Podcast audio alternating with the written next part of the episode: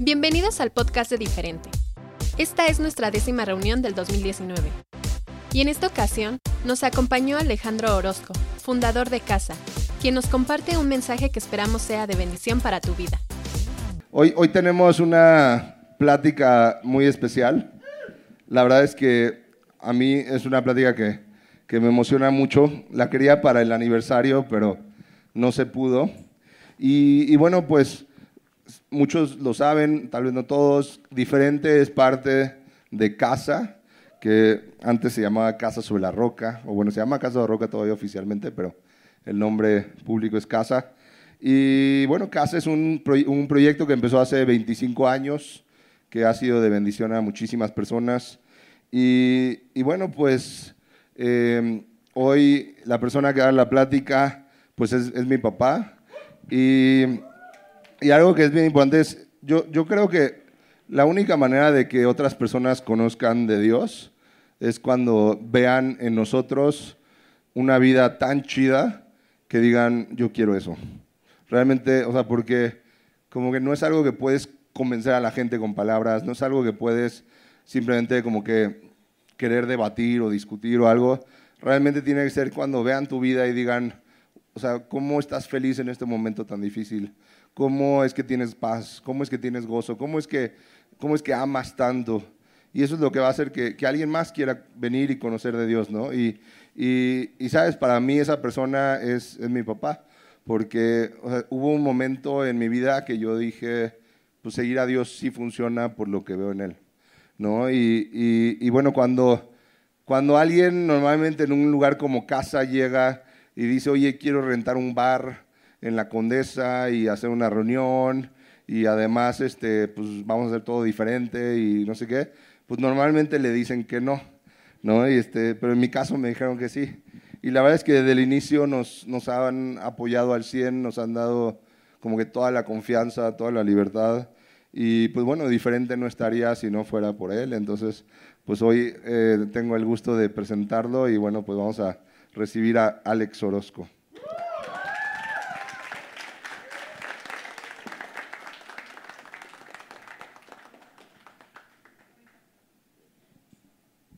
¿Cómo están? Yo pregunté cómo están y tú gritas como loco. ¿eh? ¿Cómo están? ¿Bien? Yo no sé si me puedo sentar aquí, pero como aquí todos hacemos diferente, me voy a sentar aquí. Pues de verdad es un gusto tremendo, un privilegio estar aquí con ustedes. Saben, estuve orando y pensando mucho, ¿por qué les digo? ¿No? Como que, y Pablo dice que busquemos a alguien que nos queremos parecer. Pues si tú te quieres parecer a mí, se te va a caer el pelo. ya de entrada. No, pero, pero sí es que el tema es poder hablar de las cosas de Dios. Yo creo que lo más impactante es lo que Dios ha hecho en la vida de uno. Yo tengo 67 años, más casi el triple de algunos. Y sabes, uh, yo conocí a Jesucristo a los 30 años y te puedo testificar que mi vida cambió. Y quiero darles algunos ejemplos, ejemplos de antes de Cristo y ejemplos de después de Cristo. Y voy a hablar un poco de mí, perdónenme, pero, pero es que ese es el tema en el sentido de qué, qué vivía yo y qué hizo Él en mí. Te quiero decir primero de, de mis papás, de mi hermano mayor. Yo sufrí un un nivel extremo de violencia. Mi papá era sumamente violento, sumamente agresivo. Y estas cosas que te voy a platicar tengo la intención o el interés de que si tú en alguna medida o en alguna forma o en algún momento te identificas con ello, yo quiero que al final también puedas identificarte con... Te voy a platicar de cosas que viví y cómo después Dios las transformó en bendición. Y te quiero decir que Dios quiere bendecirte de tal manera que las cosas que hoy estás viviendo o que has vivido desde pequeña o desde pequeño, Dios lo quiere transformar en bendición. Obviamente no te voy a platicar 67 años de mi vida porque estaríamos aquí como unos 15 años platicando, pero escogí tres o cuatro cosas que me parecen muy importantes. La primera te decía, la, la violencia de mi papá. Mi papá era lo voy a decir, pero al rato vas a entender que hay muchísimo amor y mucho respeto hacia él, pero, pero una bestia. Ah, tú imagínate cómo un hombre puede golpear a su hijo ah, cotidianamente. Yo creo que yo recibía golpes en promedio diario, una cachetada, un coscorrón, un empujón y un par de veces a la semana una paliza. Palizas que en algunos casos era tirarme al piso de los golpes y luego irseme a patadas. Te estoy hablando que el recuerdo más fuerte que tengo de esa violencia, quizá tendría yo siete u ocho años de edad. Ah, acabé bañado en sangre, me descalabró a golpes, me pateó en el piso. Y a mí me parece que es excesivo y me parece que es una verdadera locura. Y ahora cuando te platique cómo Dios lo transformó en bendición, creo que, creo que va a ser un lindo testimonio. obviamente eso me provocaba demasiado temor, ah, demasiados complejos, demasiada inferioridad. ¿Por qué? Porque si, si tu papá está así de violento, mi mamá, y yo no sé cómo todavía, necesito hablar con alguna psicóloga o algún psicólogo, no lo entiendo, pero, pero me duele más la actitud de mi mamá que la de mi papá. Quizá en alguna medida en el fondo pienso que ella debía haberme defendido. Ah, o la violencia de ella era bastante más verbal, aunque de repente me volteaba alguna cachetada y, me acuerdo hasta con risa porque de veras era un golpe de esos como las caricaturas, que yo veía estrellitas, todo nublado, ¿no? Y es que tenía unas manazas mi mamá buenísimas y, y era impresionante, ¿no? Pero su, su, violencia, además, mi papá era violencia física y verbal, pero mi mamá era más verbal que física. Y no sé por qué, pero como que me lastimaba más, me limitaba más. ¿no? Y luego el, el, lindo de mi hermano mayor, oye, dos años y medio cuando eres chiquito es un chorro. Entonces era bastante más grande y bastante más fuerte que yo. Tengo la ventaja. Eso no fue bendición de Dios, pero es venganza y la venganza también es dulce cuando jugué fútbol americano y me puse bien fuertezote, me dejó de golpear. Maravillosamente ya me respetaba, ¿no? Dos años y medio mayor, cuando eres chiquito, sí, son muchos. Y sí, entonces si le sumas la violencia bestial de mi papá, la violencia verbal y a veces de golpes de mi mamá y la cotidiana violencia de mi hermano mayor, que era golpearme. Su deporte, su hobby era golpearme y hacerme llorar. Yo sé que entre hermanos a veces nos gusta estarnos molestando, pero este me golpeaba, o sea, de verdad. Entonces súmale y era golpes tras golpes, tras golpes, tras golpes. Ya, si algún día no me golpeaba, yo decía, oh, tiene que ser Navidad o mi cumpleaños o, algo pasó, ¿no? Y sin embargo, ah, me convertí en una persona sumamente obediente. Mi mamá llegó a decir aún públicamente que yo era el niño más obediente sobre la tierra. Y yo por dentro pensaba, pero es por temor. No es convicción, no es inteligencia, no, no es amabilidad, es que era un temor brutal, ¿no? Quizá algunos empiecen a identificarse en alguna medida con, lo que vivieron en casa, ¿no? O lo que viven en casa. Y, y eso provocó demasiados complejos. Te quiero en un breve minuto decirte algo que fue después algo muy hermoso, una bendición enorme de Dios, pero yo me esforzaba. Yo, yo le echaba las ganas y le echaba los kilos y buscaba soluciones, pero, pero la verdad es que era fracaso tras fracaso, fracaso. Uno de ellos para mí muy importante es que decidí jugar fútbol americano. Yo creo que ya estaba tan habituado a los golpes que un poco más de golpes ya no me haría mucho daño. No, no sé por qué, pero me gustó y, tuve un privilegio brutal. Mi familia era pobre, vivíamos en la colonia Lindavista, pero vivíamos en un lugar muy pobre dentro de la colonia Lindavista. Y yo tenía amigos ricos de la colonia Lindavista y varios eran del colegio Tepeyac. En aquel entonces el Tepeyac era así como, como FIFI a la tercera potencia, ¿no? Y, entonces decidí intentar que me aceptaran jugar fútbol americano sin ser del colegio. Y no lo creas, pero, pero me aceptaron. Me hicieron las pruebas y muchos querían entrar porque en ese, en ese tiempo los frailes del Tepeyac verdaderamente era un equipazo, pero eran impresionantes los cuates. Entonces era así como el privilegio más grande y un colegio de, de niños súper ricos, ¿no? Y yo pobre, y, y, que me aceptan. Y entonces me pongo a jugar, y, y me acuerdo dentro de tanta violencia mi papá, era todos los días idiota, estúpido, imbécil, pero con otras palabras tú entenderás de lo que estoy hablando. Te van a matar, eres un no sé qué, no puede ser. Y, y yo no, menos entendía porque un amigo de mi papá era el capitán del Poli Guinda. En aquel día había Poli Blanco, Poli Guinda, y este era el capitán de Poli Guinda, que era Liga Mayor. Y, era buenísimo el cuate, y era muy amigo de mi papá. Entonces me llevaba a los partidos porque su amigo, él era así como que, wow, el jugadorzazo, pero no quería que yo jugara. No, no sé qué, qué no veía en mí, pero era, otra vez, tú no puedes, te van a matar, es un idiota, no puede ser, no sé qué.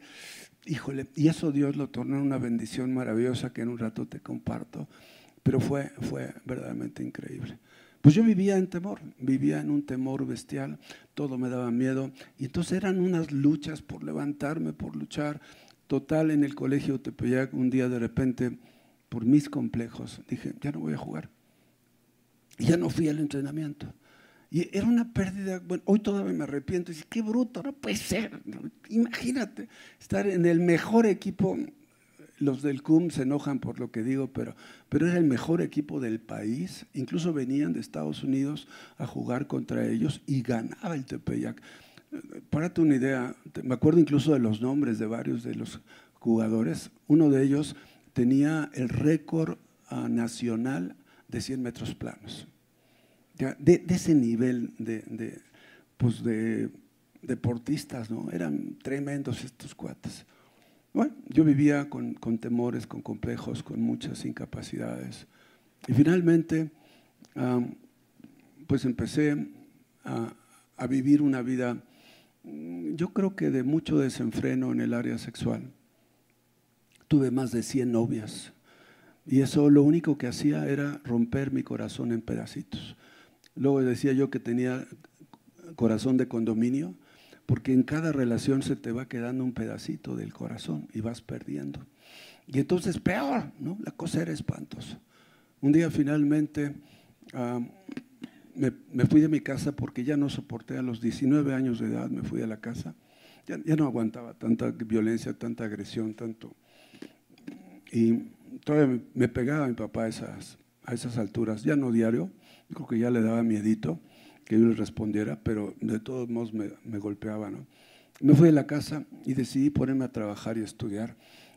No te lo puedo explicar, no sé por qué, pero supongo que era que Dios tenía un proyecto en mi vida y que desde entonces estaba fabricando algo que Él quería lograr. Entonces entraba yo a las ocho y media de la mañana a trabajar en una compañía de seguros, salía a las cinco y media de la tarde, a las 6 de la tarde entraba a la universidad y salía a las 10 de la noche. Y eso de lunes a viernes. Entonces era impresionante porque, porque era demasiado esfuerzo, demasiado trabajo y quizá luchando contra mis temores, luchando contra, contra mis complejos, era pues trabájale y estudiale, ¿no? Creo que, creo que escogí un buen camino al final de cuentas. No conocía yo a Dios, pero Dios me conocía. No sabía cómo poder relacionarme con Él tuve una bendición enorme de, de, una monjita, Sol María Auxiliadora de la Torre, y un padre católico, eh, Pedro Errasti, que todavía vive. Yo creo que la monjita ya no. Uh, pues eran gente lindísima, ¿no? Nos reuníamos un grupo de cuates como ustedes este, cada semana y, y, la pasábamos a toda, nos reíamos mucho, eran gente lindísima con nosotros, pero nunca nos enseñaron Biblia. Y yo pienso, qué desperdicio, Dios mío, nos tenían ahí, ¿no? Y además eran gente, la, la Sorausi y el padre Pedro, tan lindos, tan cariñosos, tan amables, pero nunca nos enseñaron Biblia. Yo dije, wow, es que hubieran cambiado nuestra vida de una manera impresionante porque Dios, al oír su voz, nos hubiera bendecido desde entonces. En fin, Pasan los, el tiempo, termino mi carrera, me pongo a trabajar como loco en una carrera en seguros, 34 años en venta de seguros. Trabajé cinco años en la compañía de seguros y luego me puse a vender con muchísimo éxito. Fue impresionante, pero entonces los complejos y la inferioridad se convirtieron en una soberbia brutal. Porque ganaba yo mucha lana desde los 24, 25 años, ganaba mucho dinero de comisiones, entonces era un soberbio insoportable y, y lo único que me importaba era el dinero, porque era lo único que había encontrado que traía alguna solución a mi corazón, de alguna manera un poco sanador, pero lo único que hacía es alejarme más de las cosas buenas y de las cosas de Dios que yo no conocía. Finalmente, pasan los años, ah, me caso, me casé a los 25 años, por ahí, sí, ah, la primera vez. Y bueno, esto quizá algunos no lo saben, pero estoy casado en segundas nupcias con mi Rosy. Pero el primer matrimonio me casó con una mujer maravillosa, una mujer muy inteligente, muy guapa, culta, hablaba varios idiomas, en fin, eh, muy esforzada, muy trabajadora, pero, pero pues yo traía un desvío brutal en mi corazón, en mi mente, ¿no? Lo, lo único que me importaba era el dinero y placer sexual, y no con mi esposa únicamente. Entonces era yo infiel cotidianamente. Fue, fue, un tiempo espantoso, hoy lo miro espantoso, en aquel entonces no tenía otra visión más que satisfacerme y hacer lo que me diera mi gana. Y como tenía con qué hacerlo, pues lo hacía y lo hacía con lujo. ¿no? Y, fue impresionante porque ah, finalmente, ah, después de cinco años de matrimonio, uh, decido divorciarme, decido separarme, dejo a esta mujer tan linda y tan maravillosa y me caso a los pocos meses con Rosy. Y, y entonces peor todavía, entonces más derrota, un, divorcio es un fracaso bestial que nunca se te olvida, es, destruir una parte importante de tu vida. Y así es como me, sentía y, y, me caso con mi Rosy y nos vamos de luna de miel y fuimos de luna de miel rarísimo ah, en julio, el luna de miel a Israel. Israel es el peor lugar para ir de luna de miel. No vayan de luna de miel. Pero en la época de calor, mucho peor. Pero además Rosy embarazada. Obviamente, ¿no? Imagínate, estaba embarazada de mi Emilio, ¿no? Y, bueno, además con mi primera esposa no pudimos tener hijos. Eh, tuvimos varios abortos involuntarios, era correr al hospital porque se desangraba y estaba a punto de morir, eh, eh, era espantoso.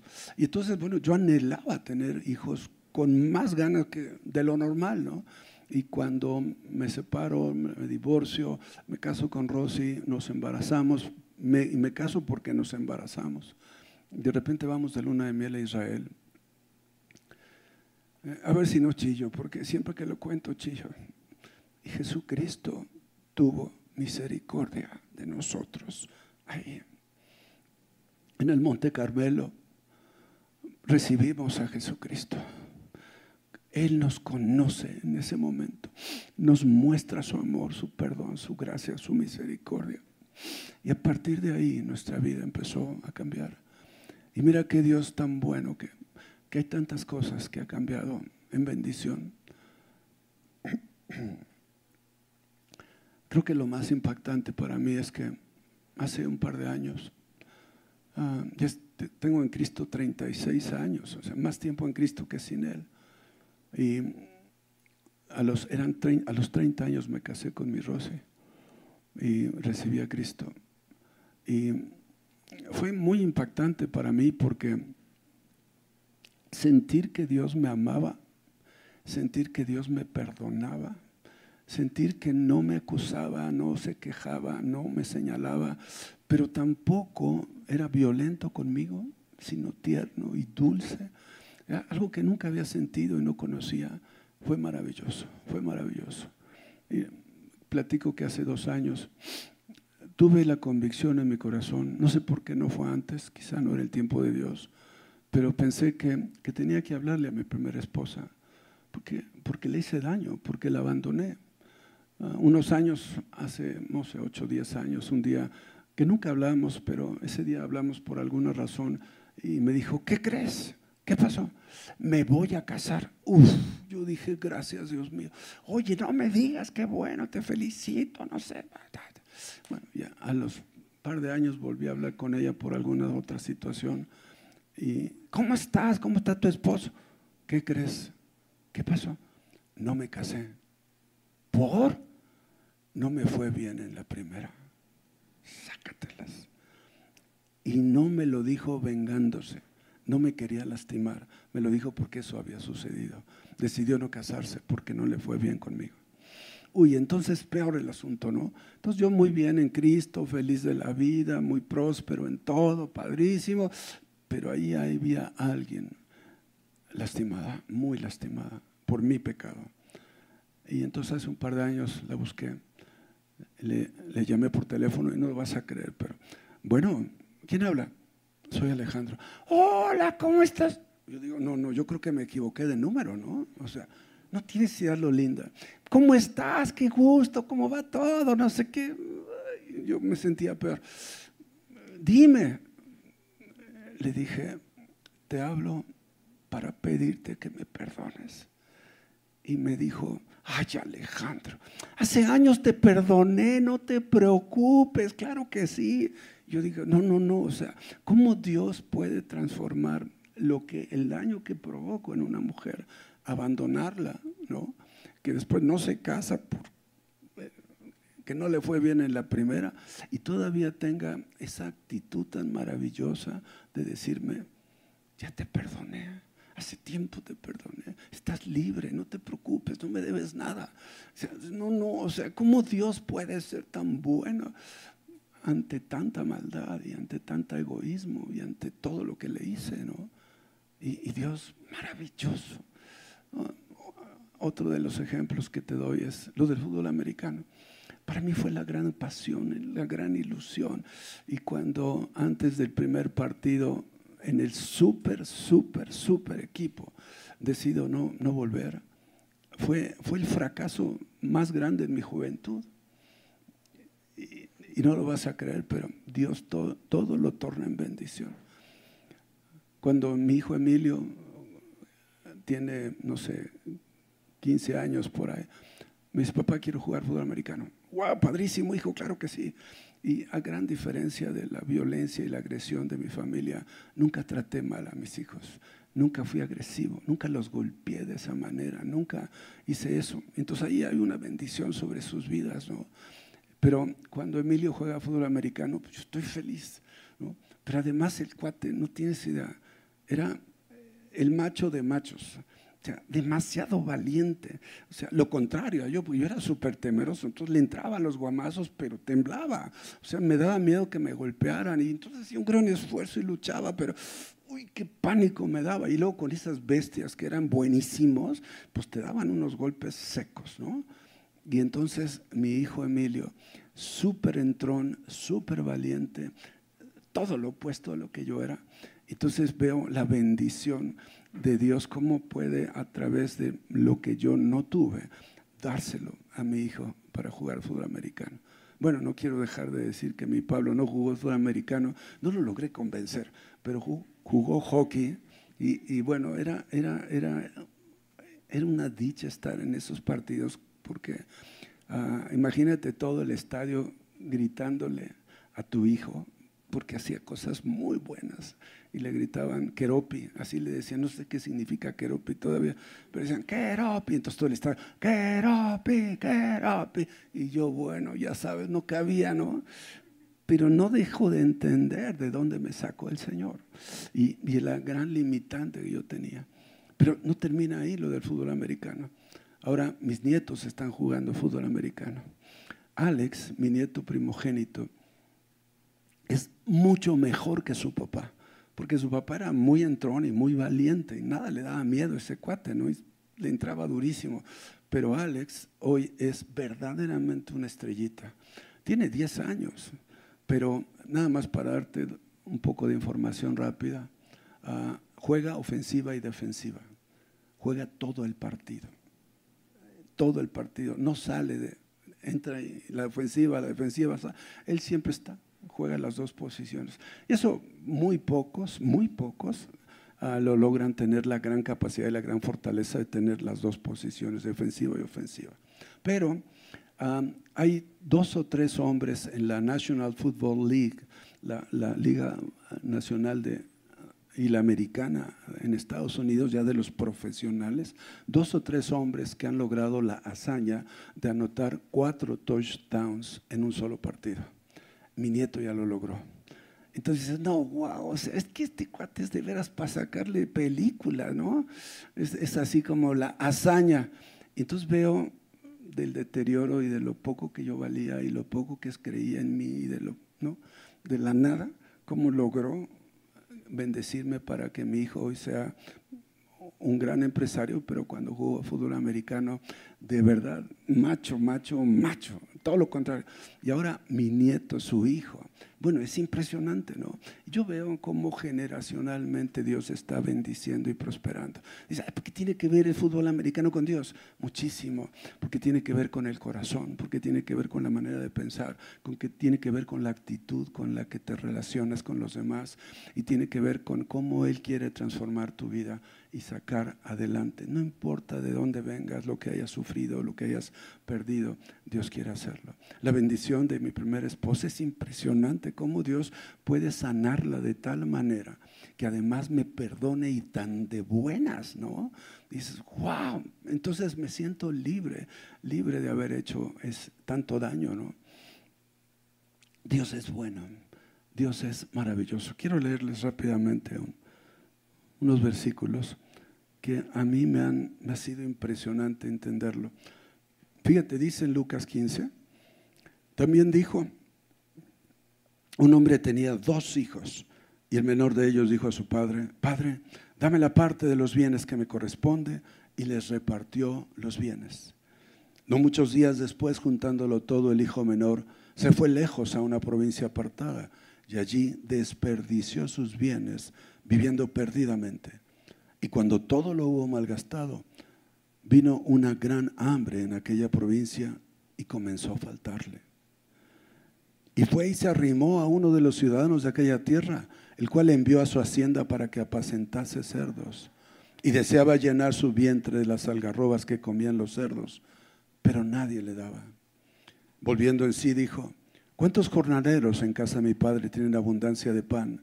Y yo aquí perezco de hambre. Me levantaré, iré a mi padre y le diré, Padre, he pecado contra el cielo y contra ti. Ya no soy digno de ser llamado tu hijo.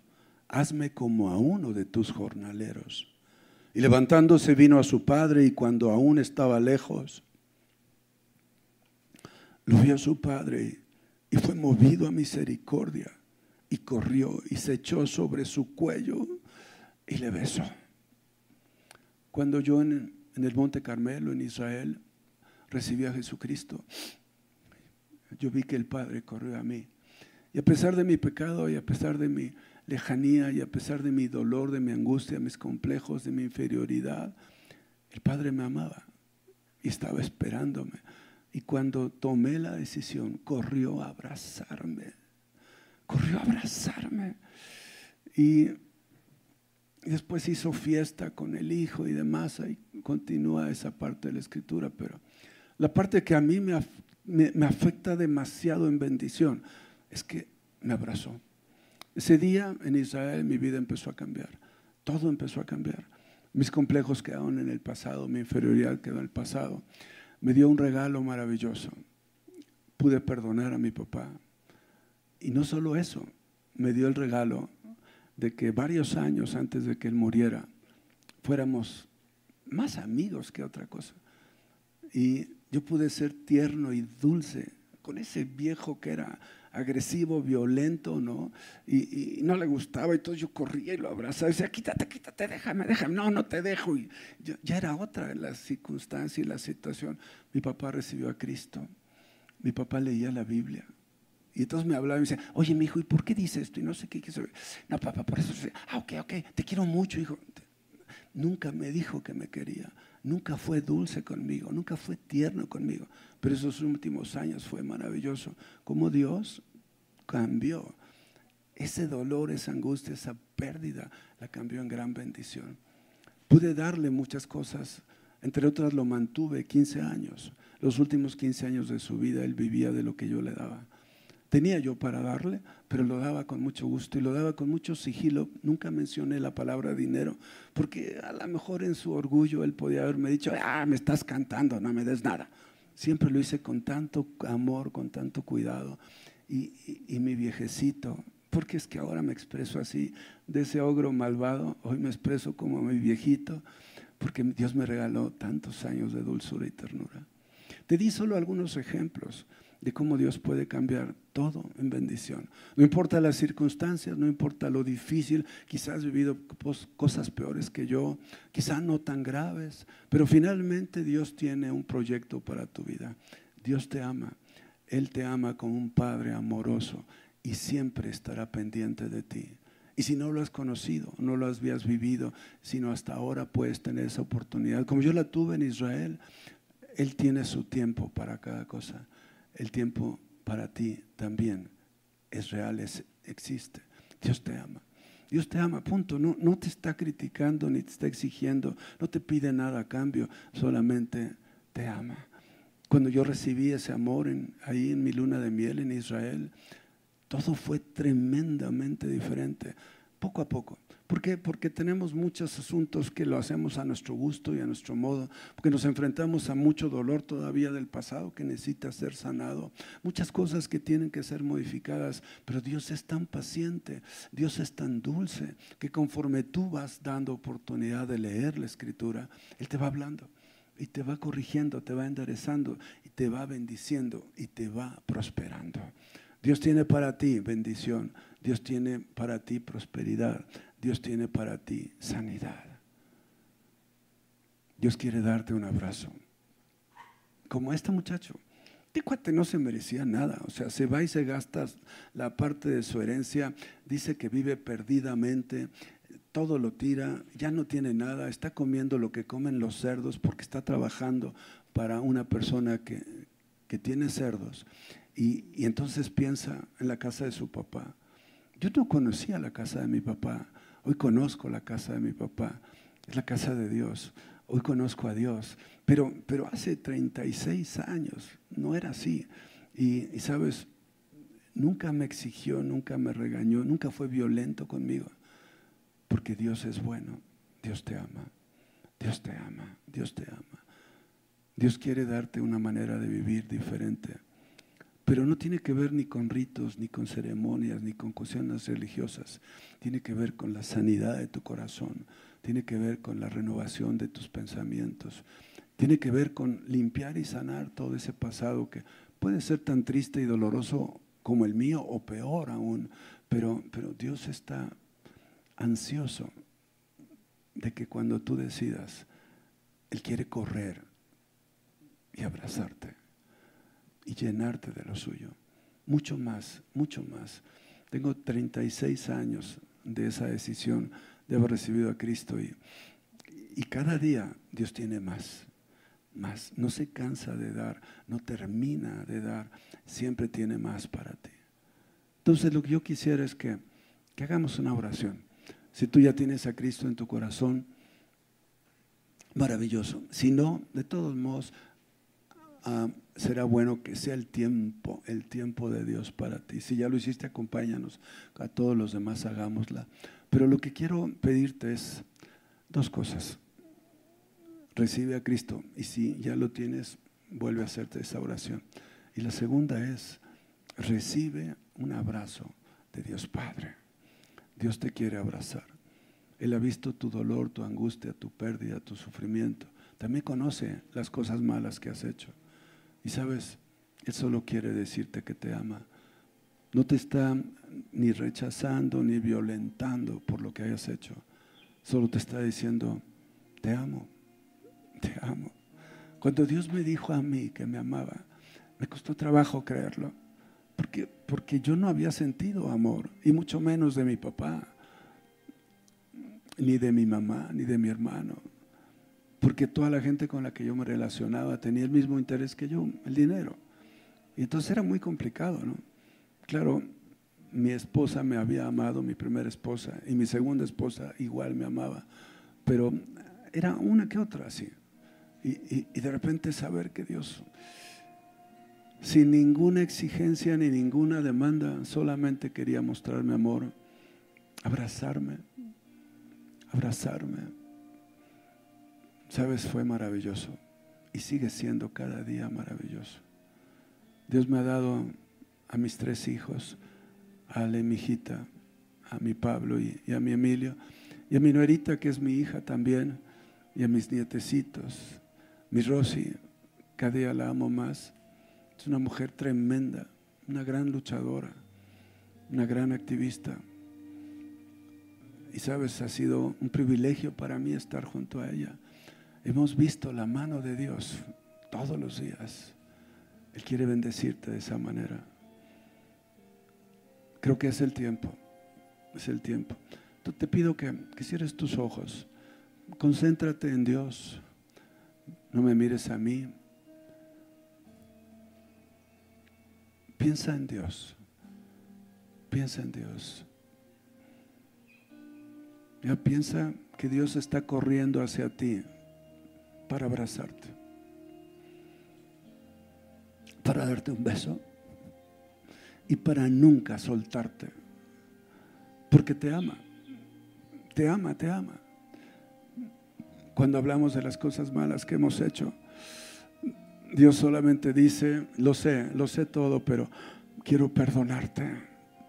Solo arrepiéntete y tendrás mi perdón. No te va a pedir nada a cambio. Es, maravilloso conocer que Dios te ama y que quiere correr a abrazarte. Déjate abrazar por Dios. Vamos a hacer esta primera oración con tus ojos cerrados. Todos, todos digan junto conmigo, Señor Jesucristo, te recibo en mi corazón. Te confieso con mi boca. Tú eres el Señor. Yo creo que estás vivo. Creo que resucitaste para darme vida. Señor, perdona mis pecados. Perdona las cosas que he hecho mal. Gracias porque hoy entiendo que siempre estás ahí esperándome para que cuando me veas venir de lejos, corras a mí y me abraces. Gracias Señor, en el nombre de Jesucristo.